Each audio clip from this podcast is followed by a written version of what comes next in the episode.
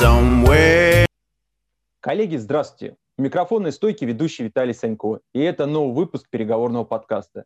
Впервые у меня в подкасте гость из Томска. Зовут его Аненков Роман Валерьевич, эксперт клуба управленческой борьбы Томска, преподаватель, менеджер проекта Центра финансовых технологий. Роман, здравствуйте. Здравствуйте, здравствуйте все, кто нас э, слышит. Виталий, ну так послушай, так я прям какая-то важная птица. Но э, самое главное, чтобы важными птицами были наши слушатели, и мы поработаем над тем, чтобы им э, жить становилось интереснее, веселее, и чтобы они прогрессировали в переговорах и в менеджменте. Наверное, об этом речь. Да, что главные наши звезды – это бесспорно слушатель. Я, знаете, чего начну? То есть в моей картине мира вы, в том числе и преподаватель, это означает, что вы можете научить, передать знания. Собственно, это и будет нашей основной целью. Давайте начнем сразу с пользы. И первым моим вопросом будет, с чего начать подготовку к переговорам? Ваш взгляд? Наверное, самое, самое главное понять, что не должна речь идти сразу о каких-то грандиозных переговорах, сразу где нас на карту то поставлены судьбы мира, а это могут быть совершенно маленькие бытовые вопросы. Вот я э, где-то в узком кругу приводил пример совсем недавний. Э, поехал за, э, забирать ребенка вечером с тренировки, сижу в машине, темно, свет выключил, а навстречу стал другой водитель с включенными фарами, и сидеть невозможно. Собственно, вот уже почва для переговоров. Да? Вот что-то мне надо делать. Мне надо ему мигать, мне надо выскочить, наорать на него. То есть мне как-то с ним договариваться, уговаривать. То есть вот простая ситуация, и что-то со всем этим надо делать. Ну, первое, о чем, о чем, э, с чего надо начинать, это, это подумать о том, э, с каким багажом люди выйдут из, из этих переговоров, из этого контакта, с каким багажом я бы хотел выйти из этой ситуации. Вот это то, с чего я бы предлагал начинать любые переговоры. Э, представлением о будущем, которое вам нравится, которое вас устраивает, и которое, наверное, э, может устраивать и вашего оппонента или ваших оппонентов, сколько бы их ни было. Потому что, в общем, в этом смысл любой борьбы, и про это говорят все умные люди, да, которые занимаются этим вопросом глубоко, что, собственно, чем, чем за закончится, да? на каких условиях будет потом этот мир существовать. Вот я себе что хочу в итоге получить? Э, два разбитых лица и две, две разбитых машины? Или просто выключенный свет с сохранением хорошего настроения у того человека, который вот сейчас подъехал? Ну, наверное, второй вариант вариант, и вот над ним надо работать. Поэтому, да, Виталий и вот все, кто нас слушает, самое первое – это будущее, в котором мы хотим жить. Именно, кстати, по этой причине я утопии всегда любил больше, чем антиутопии. Потому что представить себе мир, заселенный зомби и всякими уродами, легко, а представить его э, комфортным и гармоничным, вот это трудно. И вот над этим стоит поработать, в том числе и даже в маленьких переговорах, которые нам приходится вести. Я бы выделил ключевую мысль для меня. Вы сказали прежде чем начать действовать, надо подумать. Вот это вот ключевое для меня, потому что углом посмотреть. Первое, над чем бы я призадумался, я в свое эмоциональное состояние. И это может сильно повлиять, успею ли я подумать или не успею делать. Именно так, да, Виталий. И очень часто нас ведь э, подталкивают к э, скоропалительным решениям, да, начиная там с какой-нибудь, я не знаю, сейчас это происходит еще, не знаю, цыганки в поезде, которая там продает какой-нибудь псевдохрусталь или там псевдошерстяные псевдоплатки, да, вот когда нас ставят э, в условия здесь и сейчас быстро принимайте решение, э, вот пока вы не передумали, нас могут напугать или чем-то как бы вдохновить, э, чем-то таким, что требовало бы проверки. Самое первое, мы чувствуем, что у нас возбудили эмоции, неважно, положительные или там наоборот негативные, надо разорвать контакт, надо найти возможность, иной раз стоит даже прибегнуть, если это вот очень такая короткая, компактная ситуация, может быть, даже каким-то уловком, изобразить, что вам позвонили, э, сказать, что вам срочно надо отлучиться, ну, например, там в уборную и так далее. То есть э, дайте себе время на то, чтобы утихомирился адреналин и прочие ваши гормоны для того, чтобы вы вошли в спокойное состояние. Только после этого можно хотя бы раздумывать о каких-то решениях, не говоря уже о том, чтобы высказывать их кому-то другому.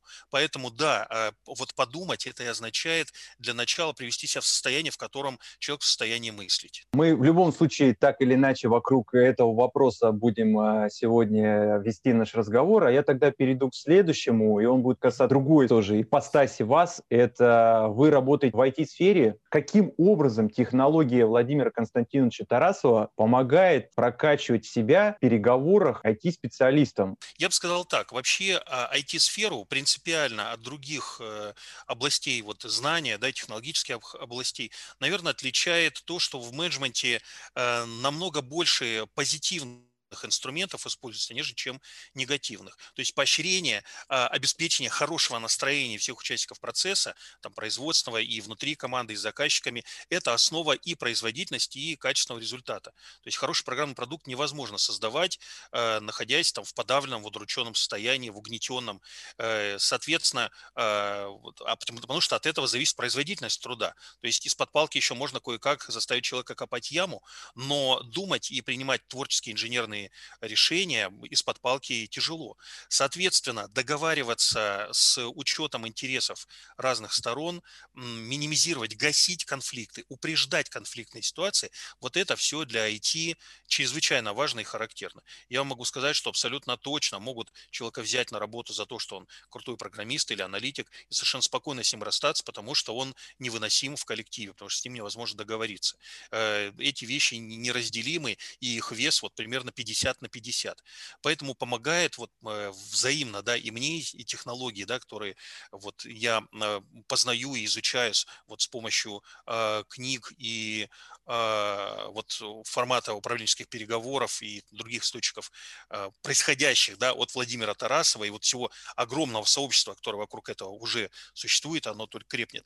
Вот э, все это помогает и мне, и, и я это привношу в IT э, для моих коллег, насколько это возможно, для того, чтобы мы в этом прокачивались. То есть это по возможности бесконфликтное решение, а еще лучше упреждение э, каких-то тяжелых ситуаций. Ну вот в общих словах так могу сказать. Давайте перейдем к следующей части. Мы поговорим о вас в клубе управленческой борьбы. Вы появились у нас в клубе как судья по переговорам. Вопрос, что вас побудило, смотивировало идти к нам? Э, если честно, я уже смутно помню, как э, происходила моя первая вот встреча уже в качестве вот активного участника. Э, ну, конечно, все начиналось с того, что я просто знал, что есть такой клуб управленческой борьбы, что ребята вот этим занимаются. Я еще не знал, кто такой Виталий Санько, я не знал, кто такой Кирилл Кахаев и другие люди, вот, которые как раз таки организовывали все это. Я самостоятельно, там, не знаю, наверное, где-то с 2012 года или около того, э, читал книги Тарасова, знакомился вот со всеми материалами, с материалами, которые были в YouTube, изучал, штудировал, потому что ну, помимо IT я работал на тех или иных э, менеджерских позициях уже давно. Я был и э, выпускающим редактором делового издания, и э, я был начальником отдела продаж и директором по развитию в разных компаниях. Ну, это все не за пять минут происходило, да, в каком-то продолженном виде. Поэтому самообразование в части менеджмента и переговоров для меня было крайне важно. И вот, собственно, все это я черпал. И, э, честно сказать, я чуть-чуть издалека наблюдал за деятельностью Э, клуба управленческой борьбы Томского и вот смотрел, э, насколько хорошо у вас получается. Потому что, ну, наверное, были и свои задачи. Отчасти такая, конечно, такая хитренькая лисья позиция, подождать, когда у людей будет получаться хорошо, и спокойно уже впрыгнуть в поезд, который э, идет на, пол, на, пол, на полном ходу, раскочегаренный, точно его не надо будет, значит, толкать вручную. Вот, я надеюсь, вы меня простите за такой прагматизм, но это было действительно так. И вот я, когда, значит, я помню, впервые Э, поучаствовал в качестве зрителя на одном из поединков. Собственно, все помните, с чего все началось? Я в Фейсбуке потом написал большой отзыв вот с моими впечатлениями. Да? И именно после этого я получил приглашение, потому что, наверное, как-то в этом отзыве ну, я смог продемонстрировать какие-то свои компетенции. Вот это я прекрасно помню. Вот. И э, да, в общем-то, в чем-то работа преподавателя и работа, ну или роль судьи, они же сходны, да, то есть понятное дело, что это и учить, и оценивать, и помогать расти вот своим подопечным. Это все, что вот объединяет эти большие профессии, ну или роли, иначе сказать. Э, вот, поэтому вот как бы общая подоплека именно такая. И в целом я могу сказать, что даже вот к судейству в рамках э, вот формата управленческого, вот, управленческих поединков я отношусь именно так. То есть судьи это вот э, высокопарно выражаясь, все-таки это слуги по отношению к тем, кто сейчас сидит, играет вот непосредственно за игровым столом и по отношению к зрителям. И, э, в общем, если обратиться даже... Э, да, Виталий, я чуть-чуть сейчас закончу эту мысль. Обещаю, что не буду говорить как преподаватель три дня и три ночи. Так вот, если обратиться вот к первому описанию у Владимира Константиновича Тарасова вот формата управленческого поединка, то там даже говорилось, я даже некоторым людям задавал этот вопрос, там говорилось, что судья перед тем, как а, объясняет свое решение, он встает. Впоследствии это как-то исчезло, и технически вот в жизни трудновато там громыхать креслом, отодвигать его, вставать. Но для меня это очень важная была составляющая. То есть судьи, они, с одной стороны, э, конечно, должны обладать компетенциями, которые позволяют им оценивать, что происходит. Но с другой стороны, не забываем, кто здесь главный. И я всегда вот к роли судьи относился именно с такой точки зрения. Это, это тот, кто помогает, тот, кто служит в некоторой степени. Да. Мы еще вернемся обязательно к этой роли. Вы немножко даже опередили меня. И знаете, я вот э, хотел бы задать вопрос, что в вашей профессиональной деятельности привнес работа в роли судьи? То есть каким образом она повлияла, оказала какое-то влияние, пользу именно для вас? Так, здесь, конечно, несколько есть векторов, по которым развитие происходит. Для меня это, вот, э, я бы сказал так, э, профессиональная деятельность это, – это то, как вы влияет, наверное, на мою работу непосредственно. Там я не, не всегда э, э, властен над тем, что происходит. Я могу говорить вот о собственном развитии с уверенностью. Э, это да, это точно. Значит, тут я могу сказать следующее. Это, конечно же, стратегемность, это стратегический подход. То есть это планирование последовательности действий и реакций людей на какие-то мои э, вот, воздействия, да, и воздействия других людей. То есть, в общем, как в шахматах, да, только вот, только вот в жизни. Прогнозирование, планирование того, что произойдет через один ход, через два хода, через три хода. Э, что будет происходить э, именно в разных аспектах отношений. Вот как выделяют там в, в поединках, допустим, этический слой, юридический слой, технологический, технический, что еще забыл. Ну, там что-то еще было, да, мог, мог упустить сейчас э, с перепугу. Так вот, э, понимание, э, вот с одной стороны, технологий, как можно в будущем развивать отношения. А с другой стороны, вот именно с, то, что выражается термином искусство взаимоотношений, там, где ты понимаешь всю сложность переплетения вот человеческих эмоций, целей, задач, вот того, что в мире вообще происходит. И иной раз это трудно высказать, но ты как-то вот э, глубоко понимаешь происходящее и почему-то вот становишься к этому готов. То есть такое несколько иррациональное состояние. Это вот про мои личные чувства, переживания. И ну в конечном счете я вот просто привык посидеть, подумать, э, придумать решение. Иногда это многоходовочка, иногда двухходовочки хватает э, для того, чтобы эффективно достигать целей, по возможности комфортно для других или незаметно для моих оппонентов, которые могли бы сильно переживать из-за моей активности. Вот, но это вот про этот вектор.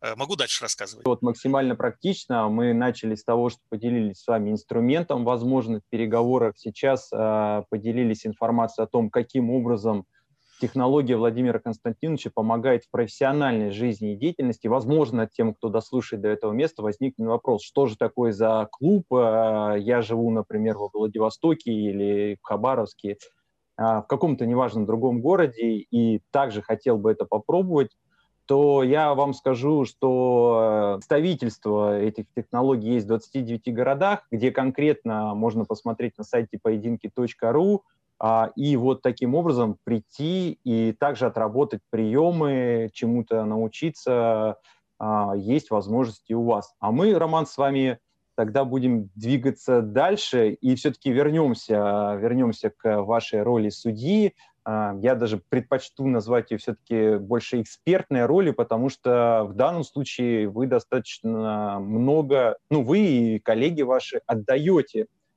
Соответственно, давайте посмотрим а, на роль судьи а, с точки зрения коллеги технологии Владимира Константиновича. Давайте. Вот, а, вот вам самому, какой из коллегий вообще самому комфортнее. Ну, давайте вспомним, что да, есть три коллегии, да, и три да, разных да. взгляда. Это, естественно, в первую очередь, наверное, нанимающий, извините, это в первую очередь направляющий на переговоры, да, это, собственно, э, кого он направит, чтобы человек в переговорах победил, да, по-простому говоря.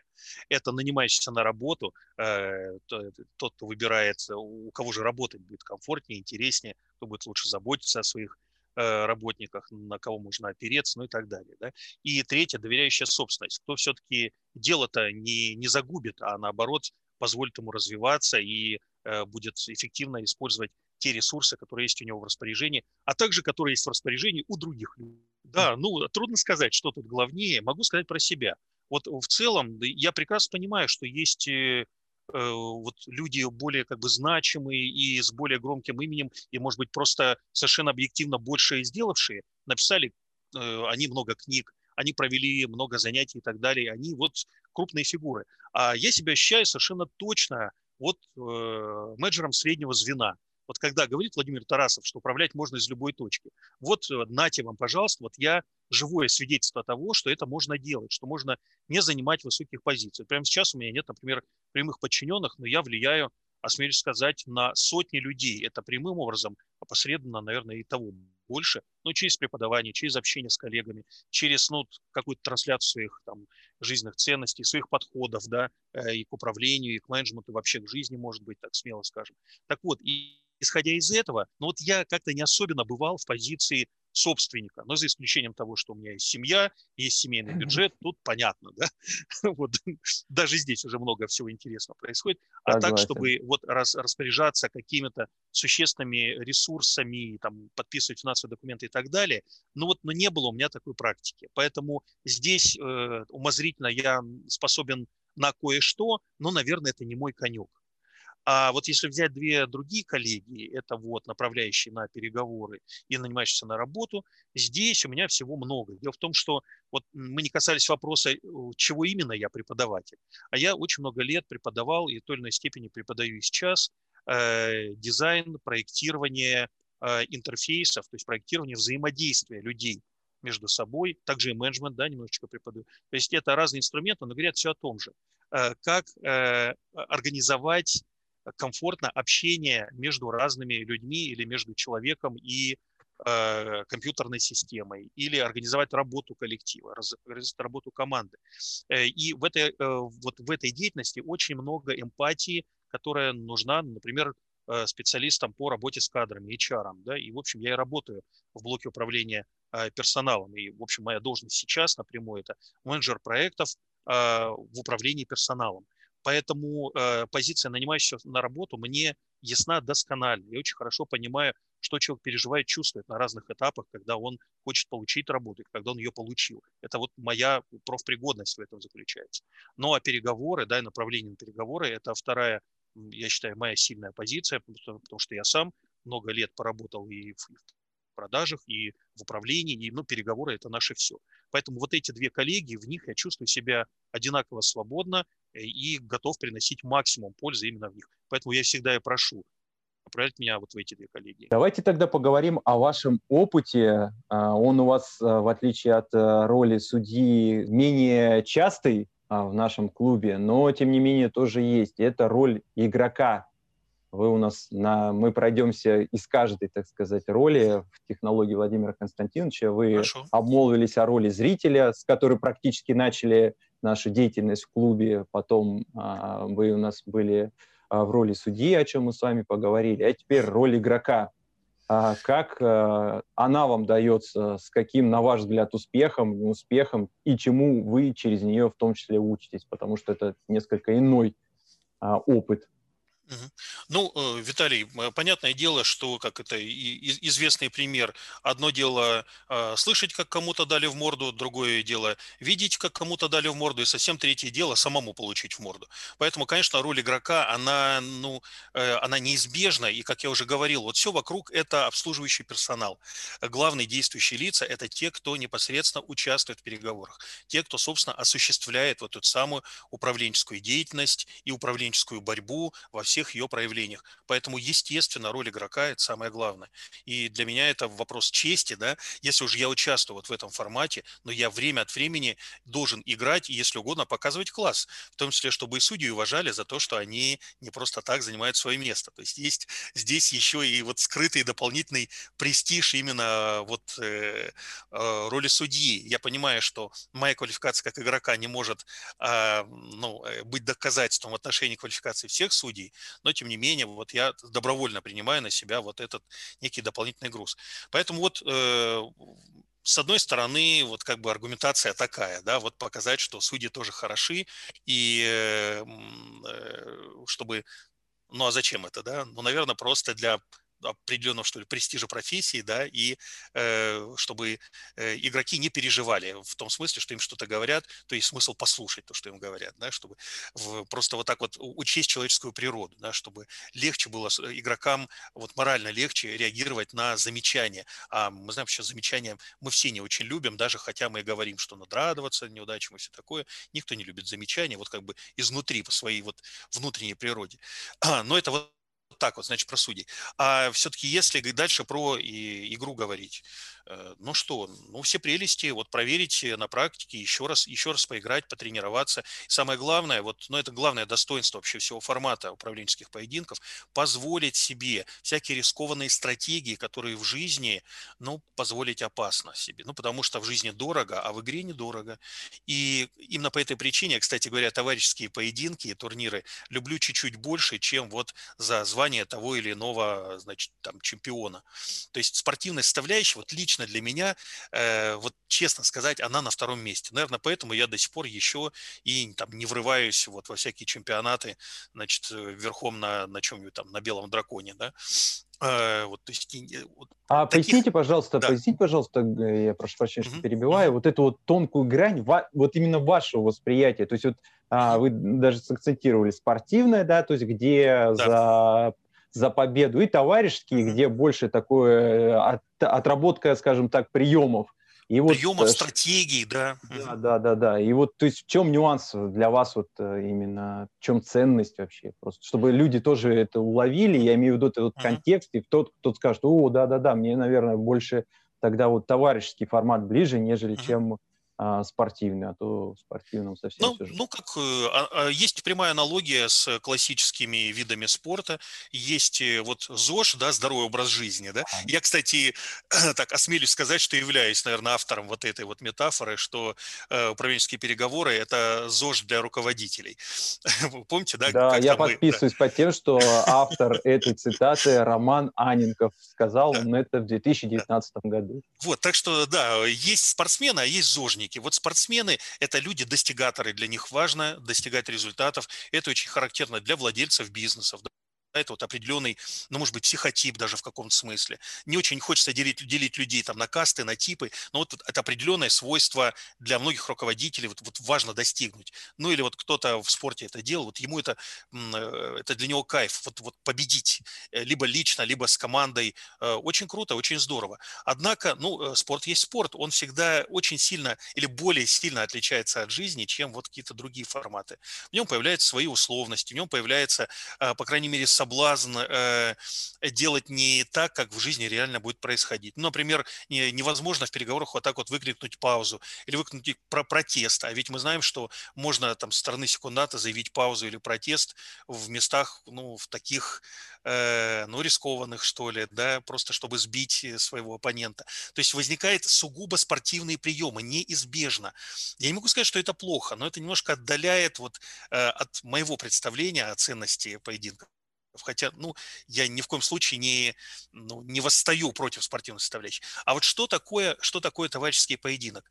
Вот, допустим, вы все время думали, что на самом деле наорать на оппонента, поскандалить, там, э, устроить какой-нибудь вот демарш, да, это правильный подход. Так вот, позвольте себе вот даже вот это учудить в э, товарищеской игре. И мы однажды вот э, с э, нашей коллегой, с Анной, э, э, ну, в общем... Ашаевой? Да, Сашаевой, да, она сейчас поменяла фамилию. Вот, мы с ней вот устроили как раз скандальный поединок такой, вот когда мы себе вот позволили э, передергивание, резкости и так далее. И вот можно почувствовать это, можно почувствовать себя э, более мягким, чем ты бываешь в жизни. Можно, можно э, почувствовать себя, ну, вот в самых разных таких полутонах настроения, да. Э, допустим, очень сверху вниз переговоры, когда ведутся, очень большой начальник там с рядовым сотрудником. Вот не были вы никогда большим высшим начальником, попробуйте себя в этой шкуре, посмотрите, какую обратную связь вы получите от судей. То есть вы можете себя а, потренировать именно на тех э, даже управленческих или исполнительных позициях, на которых давно не были. Или очень здорово наблюдать, как большой начальник играет роль э, рядового сотрудника. Это не менее комично, чем вот когда наоборот. Потому что он забывает, кто здесь кто, забывает о субординации очень часто и начинает вытворять совершенно непотребное что-то. Вот, то есть это самое самое классное, интересное, удивительное в товарищеских поединках. Позвольте себе необычные стратегии, расширьте вот свой диапазон. Вот в этом, в этом главная прелесть. Да, я сакцентирую, уважаемые слушатели, ваше внимание о том, что мы сказали о, по сути, трех форматах. Первый возьмем это сугубо спортивный до определенного типа. А второй – это товарищеский, в который ты себе можешь позволить а, быть а, тем, кем тебе хотелось бы в этот момент сыграть, а, без риска что-то потерять. То есть ты можешь просто именно вот отработать какой-то прием. И третий такой аспект, а, на, на мой взгляд, самый важный, самый ценный, после всего этого ты, а, получив этот опыт, проанализировав себя, можешь уже в жизни более осознанно, более качественно вести переговоры. А, это вот такой э, третий, самое главное, о чем и Роман, собственно говоря, говорил, раздел. Давайте тогда, а, так как это у нас социальная технология, да, и мы здесь двигаемся по ролям, а, причем через призму тему переговоров, и поговорим о роли секунданта. В технологии это такая не слишком, скажем так, заметная роль, но, тем не менее, так как вы знакомы с технологией, вот ваше видение, чему через нее можно научиться, и а, какие двери открывает она, человека, желающего... Итак, вот э, в управленческом поединке есть секундант, то есть такой помощник игрока, у которого диапазон вот его э, действий, он ну, не широк. Он может э, в раунд своего игрока заявить в удобный подходящий момент паузу, он может заявить протест, если была э, противником э, введена какая-то ну, неправильная вводная. Не будем сейчас конкретизировать, тут вопрос не в том, что правила пересказывать. Ну, примерно вот и все. То есть это то, что вот формально исполняет секундант. Но добавим к этому, что очень часто в секунданты попадает человек, который помогал готовиться к поединку. То есть это свой человек вот рядом с тобой. Это второй номер на переговорах реальных, которых часто может молчать, который может быть наблюдать за ситуацией и вмешиваться только в самых крайних моментах. То есть такое бывает, например, если руководитель растит себе заместителя. Он сначала, ну вот, вот делегирует, да, мы же понимаем, что это постепенно делается, поэтапно. Что сначала он э, много говорил, а рядом с ним сидел человек, впитывал, слушал, а потом наоборот, он играет второго номера, а первого номера играет его помощник, который потом будет работать, когда вот этот начальник уйдет на повышение, уйдет в отпуск, ну, не дай бог, заболеет, ну, или просто уже не захочет заниматься этими делами, и чтобы было кому передать. Вот он сидит и вмешивается только вот э, легкими касаниями. Вот кто такой секундант. То есть это и свой человек, это опора, это может быть наставник, это э, тот, который э, вовремя поможет в сложной ситуации. Это вот так вот про параллели с реальной жизнью, да, вот, а в поединках это еще что? Ну, это тактика, то есть, с одной стороны, э, это постоянная готовность к э, любому повороту вот в происходящем. То есть вовремя заявить протест э, именно по существу. Значит, ему надо очень хорошо знать кейс, очень хорошо следить за тем, что говорят обе стороны, и ваш подопечный, который уже давно делает не то, что вы планировали, а пошел по какому-то своему пути. Ну, как, как в любой, да, как в любой драке, мало ли там что, что планировали, да, все пошло чуть-чуть по-другому, потому что эта доска не может дать сдачи, да, а вот наш оппонент, он живой человек, он тоже готовился, внезапно, да, оказалось. Так вот, и за всем этим надо внимательно следить, и э, секундант – это человек, который имеет высочайший, э, должен иметь высочайшую реакцию на происходящее. Чувство момента, как ни у кого другого, работает именно у секунданта. Поэтому он напряжен, он все время в статическом напряжении, он все время готов сорваться с места и вскочить. Вот поднять руку вверх, сказать протест громко, явно, ясно, хотя перед этим он как раз молчал, да, у него даже вот голосовые связки не разработаны, лицо не размято, поэтому иногда мы слышим вот, что это выкрик о протесте, он такой, протест, потому что человек не говорил давно не чего, а тут ему крикнуть надо внезапно. То есть эта позиция, она такая психологическая, очень серьезная. Ну и, наконец, когда вот, собственно, взята пауза, надо предложить э, какую-то стратегию. Я, если честно, вот когда я секундант, я не предлагаю. Я первое, что говорю, знаешь, что будешь делать дальше? Это первый вопрос, который игроку задаю. Что у тебя на уме? Что ты будешь делать дальше? Он ведет поединок. Не надо у него отнимать этот хлеб, не надо к нему совать свои советы, прежде чем э, ты узнаешь, что, собственно, он запланировал. У него своя игра, у него что-то на уме.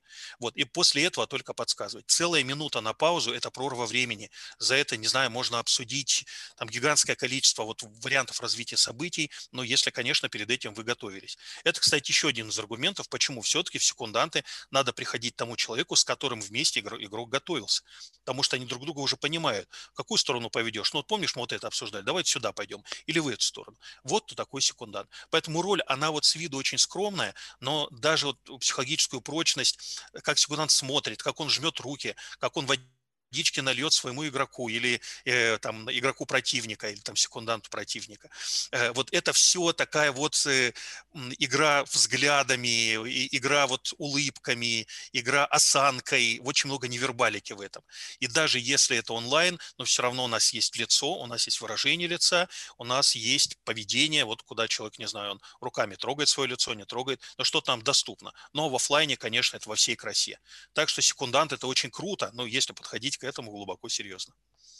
Я э, дополню единственным маленьким нюансом, а, уважаемые слушатели, кто все-таки решит попробовать себя в этой роли, то я так скажу, что это ну, относительно все-таки безопасная, такая комфортная, более или менее в эмоциональном плане роль, с которой можно начать. А, и как показывает практика и нашего клуба, ну и коллеги из других э, регионов тоже это подтверждают.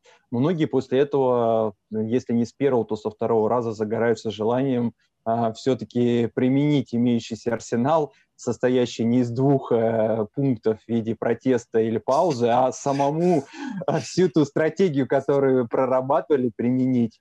А, Роман, вы тут вот обмолвились выше о том, что минута – это прорва времени – и захотелось с вами тут же обсудить следующую дисциплину технологии Владимира Константиновича Тарасова, а именно быстрые поединки, экспресс-поединки. Совершенно другая, еще раз повторяюсь, дисциплина, в которой ну, одна коллегия судей, направляющие на переговоры, и минута времени, за который ты должен суметь договориться, то есть результат там суметь договориться, суметь переломить вот этот эмоциональный ход а, вот давайте начнем с такого вашего восприятия этой дисциплины. Вот как вы ее видите а, и в чем для вас в том числе польза именно вот экспресс-поединков?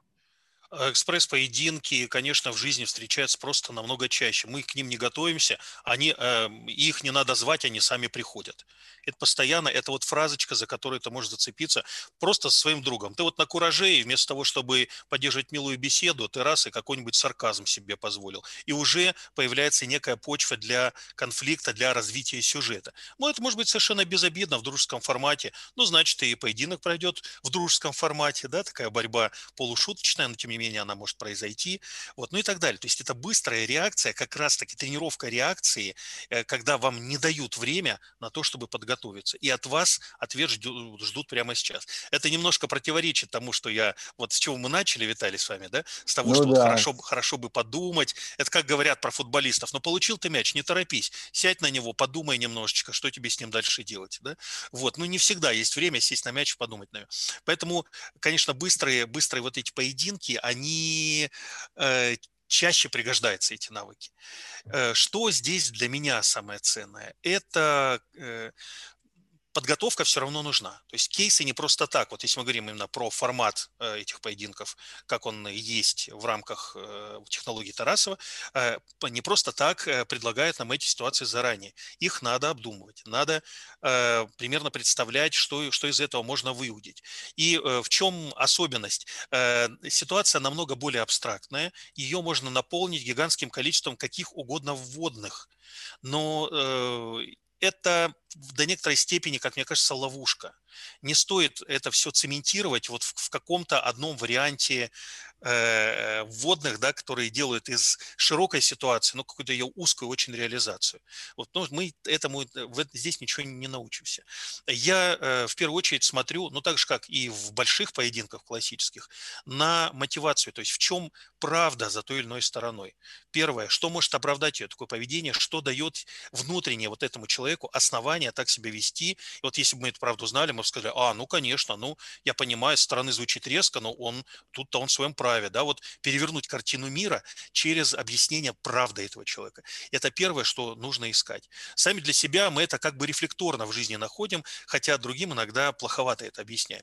Вот это первая сторона. А вторая сторона – это, конечно, составляющая вот некоего потока, некоего куража, если угодно. Это то, чем в большой степени, в принципе, занимается дзен-буддизм, да, как направление. И вот дзенские притчи, много про это, про, про находчивость, про то, чтобы быстро вот за словом в карман не лезет. Что это такое? Это не просто сделать укол в ответ, да, как-то остроумно ответить это одно, но это не обязательно нанести травму. Это именно быстро и качественно качественно отреагировать. Я подчеркиваю, это вот э, многие чуть-чуть недопонимают, что это не, не просто вот в ответ сказать тоже какую-нибудь остроту, да, вот человека в лужу посадить. Зачем в лужу человека сажать? Может, наоборот, надо обоим из лужи вытащить э, вот друг друга, да, в этом задача. Поэтому я к этому очень как бы гуманистически подхожу.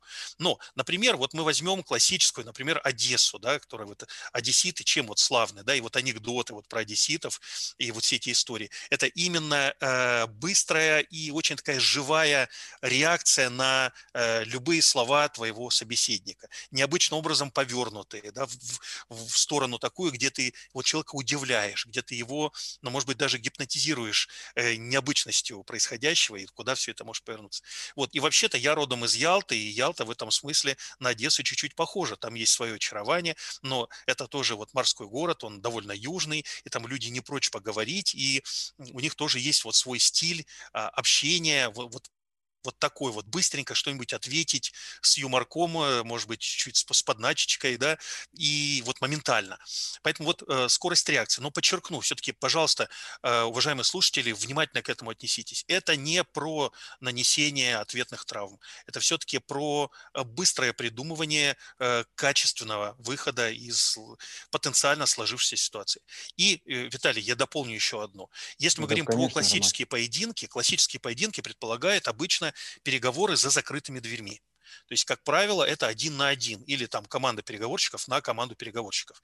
Но мы понимаем, да, это, я не знаю, там э, идут там, между двумя, между двумя там э, директорами, то есть вот один другого в кабинет пригласил. Это классический поединок. Что такое быстрый поединок? Это, как правило, какая-то фраза, брошенная на людях, где э, репутация говорящих э, очень сильно подвергается, ну, испытанию, э, потому что общение происходит в кругу, в, широк, в, кругу, в широком кругу лиц вовлеченных.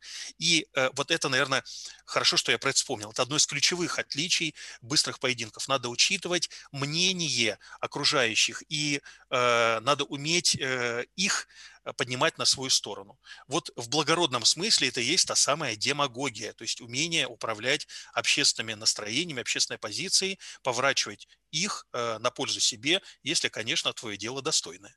Вот так могу сказать.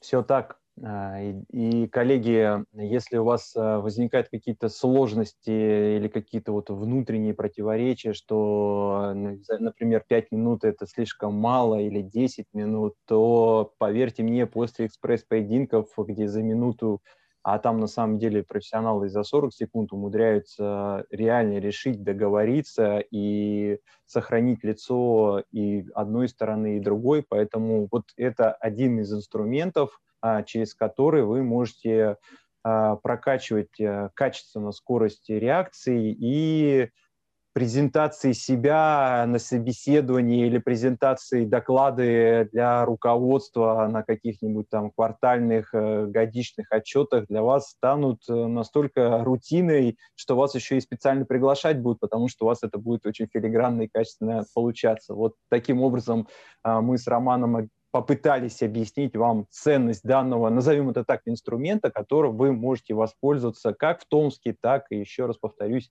а в других регионах на сайте поединки.ру вы можете об этом узнать. Роман, я благодарю вас за то, что вы согласились прийти ко мне в подкаст. Спасибо за то, что поделились своими опытом и знанием. А, я думаю, не последний раз Виталий, спасибо вам и все уважаемые слушатели, спасибо вам, если вы нас дослушали. И самое главное, вот сейчас не застыньте на том, что, блин, какой классный был подкаст. Сделайте что-нибудь, запишите себе в календарь э, какое-нибудь действие, какое-нибудь дело, которое вот связано с переговорами, с обучением, э, с менеджментом, чего вы раньше вот думали, ну надо бы. Вот перейдите от надо бы к э, сделаю. Вот на это я вас агитирую. Желаю вам успехов. И, и я подписываюсь под это пожелание Романа полностью. И традиционно, уважаемые слушатели, обращаюсь к вам за помощью. Поддержите э, наш подкаст э, лайком, э, комментарием, пожеланиями, кого бы вы хотели еще услышать. И в целом проявляйте, пожалуйста, активность. Нам это очень сильно поможет для развития нашего проекта. И традиционно от меня услышимся.